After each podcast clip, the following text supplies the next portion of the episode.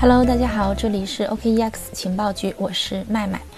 嗯，今天这期节目呢，我们主要跟大家聊一聊区块链技术啊，在嗯这场瘟疫当中啊，它是发挥怎么样的积极作用？那为什么要讨论这样一个话题呢？嗯，因为呢，在这场呃肺炎当中啊，可能暴露了一些问题，比如说善款物资管理不当啊，谣言四起啊，中小企业呢面临资金链断裂这些个问题啊。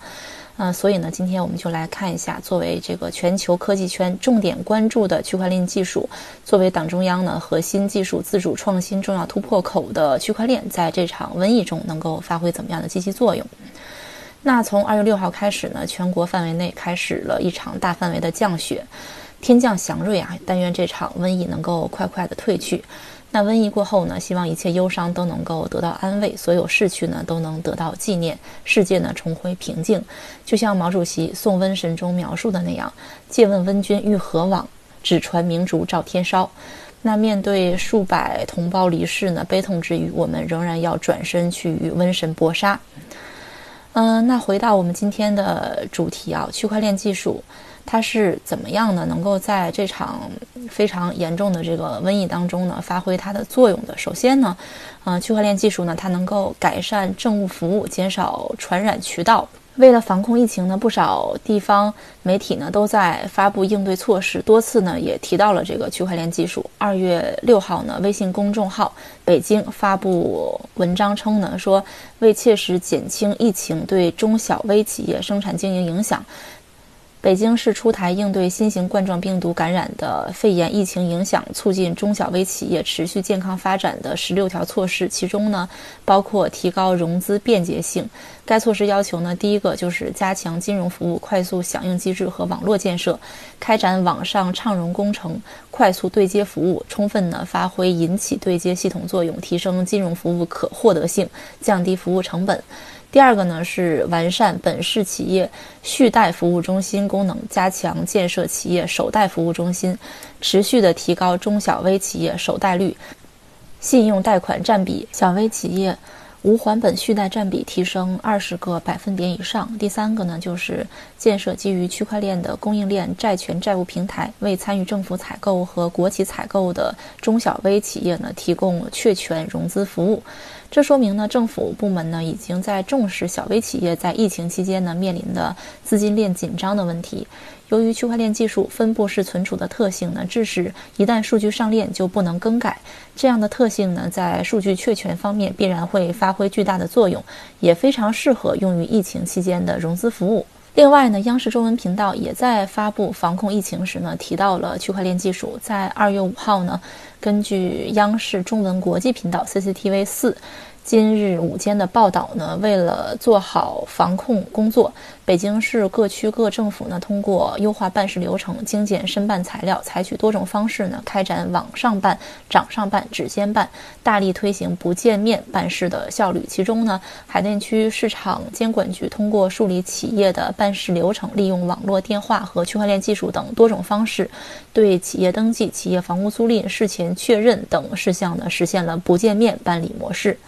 不见面就能办事儿呢？这就要求任务在不见面的情况下能够完成。结合此次疫情人传人的特性呢，这样的不见面就能够啊大大的减缓疫情传播速度。区块链天然的信任机制呢，恰恰能够满足这样的要求。事实上呢，利用区块链技术实现不见面就能办事儿的实验早就开始了。区块链电子发票就是一个例证。根据新华社深圳二零一九年十一月一号的报道。国家税务总局深圳市税务局透露呢，说深圳区块链电子发票的开票量突破一千万张。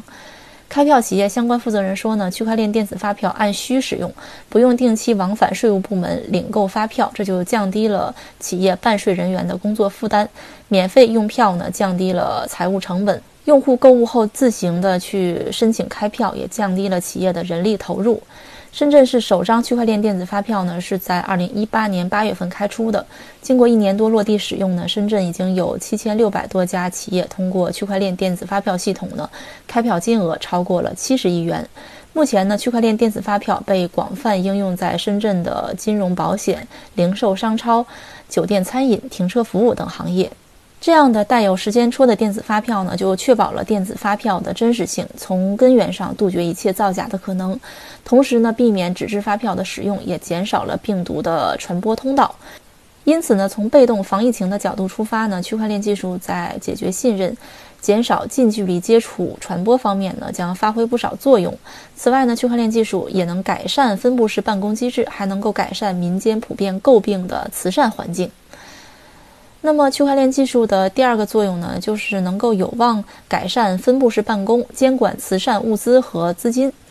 在一月二十六号呢，经过国务院批准，为了加强新型冠状病毒感染的肺炎疫情防控工作呢，有效减少人员聚集，阻断疫情传播呢，决定将原定于一月三十一日结束的春节假期延长到二月二号，也就是农历的正月初九星期日啊，在二月三号星期一的时候呢，正常上班。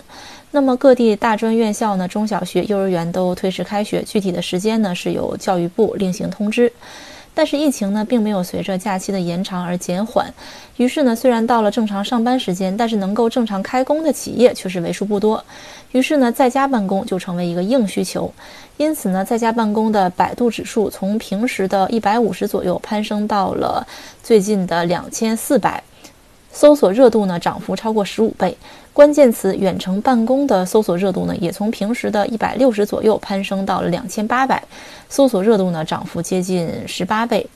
在分布式办公开始之前呢，许多互联网公司呢，纷纷的出招来应对分布式办公可能存在的问题。比如说，一些公司呢，就实行了打卡加汇报，并且要求员工制定详细的工作计划。虽然说在家办公，但是工作紧张程度呢，也没有因此减少。但是长期处于这样没有监管与激励的环境中呢，也难免会出现懈怠的情绪。这个时候呢，可以借鉴一下区块链技术分布式管理的经济模型，来为分布式办公提供正确的管理。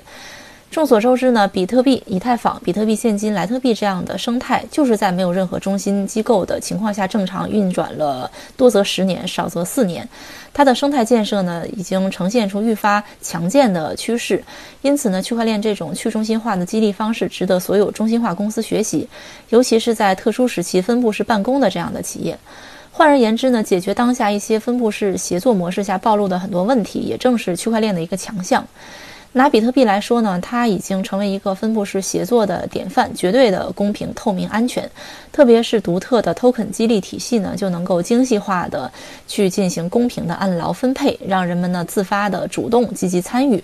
如果说有这样一家公司或者组织呢，发布工作任务之后，员工都能够积极参与，并且呢与组织一同成长，这绝对是所有大小企业主们梦寐以求的状态。在比特币生态的正向激励下呢，矿工、持币人、开发人员、交易所、媒体等等一种小生态相安无事的为这个超级大生态工作，生生不息。同时呢，在武汉疫情期间呢，由于管理与信息公开不善呢，导致慈善物资和资金呢没有被及时的送往前线，也引发了社会的不满啊，引发了一些谣言。那么对于这个问题呢，区块链技术是否能够帮忙呢？答案也是可以的。如果捐赠物资能够及时的溯源，并且追踪物流，那么也就，呃，做到了从根本上的去溯源。溯源这项技术呢，早已经被天猫国际等大厂去使用。此前呢，天猫国际站为例呢，即便是买到一包奶粉，也能够通过区块链技术进行产地溯源。以一包原产地进口的这个奶粉为例啊，通过手机淘宝呢，扫描二维码，输入代码就能够查到这个产品在区块链上面的存证。既然能够做到进口产品的溯源，那么是否能够应用在慈善物资的监管上呢？如果这样做，也许国内的慈善事业会赢得更多的信任。这是第二点。那么第三点啊，防控疫情最直接的方式就是区块链企业献爱心。区块链技术呢，在所有这些最有效、最直接的方式呢，就要数区块链企业的爱心捐赠了。现在呢，已经有超过三十家区块链企业迅速地伸出了援助之手，以资金啊，或者说医疗物资等等方式呢，对疫区进行了援助。截止到一月二十七号呢，根据不完全统计，包括区块链企业在内的新金融企业驰援疫情地的这个物资总额啊，已经超过十七亿元。除此之外呢，还有很多区块链企业为此次疫情呢去捐献物资。在庞大的疫情面前呢，这些捐赠也许只是杯水车薪，更多的呢需要全国人民众志成城的去抗击疫情。相信这样的灾难呢，会像历史上我们民族经历过的其他的灾难一样啊，被征服。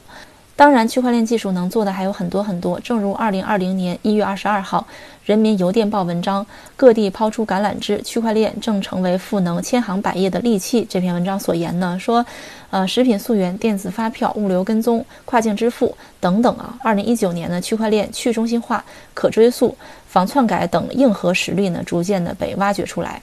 区块链技术呢，已经不再是比特币的代言词，正在成为呢赋能千行百业的一个利器。好的，今天的节目就到这里了，又到了节目的尾声。呃，如果大家喜欢我们的节目呢，或者对我们的节目有什么好的看法和建议呢，欢迎添加主播的微信幺七八零幺五七五八七四啊，再重复一遍幺七八零幺五七五八七四，可以和主播呢在线交流，也可以加入我们的粉丝交流群。好的，今天的节目就到这里了，这里是 OKEX 情报局，我是麦麦，我们下期再见吧。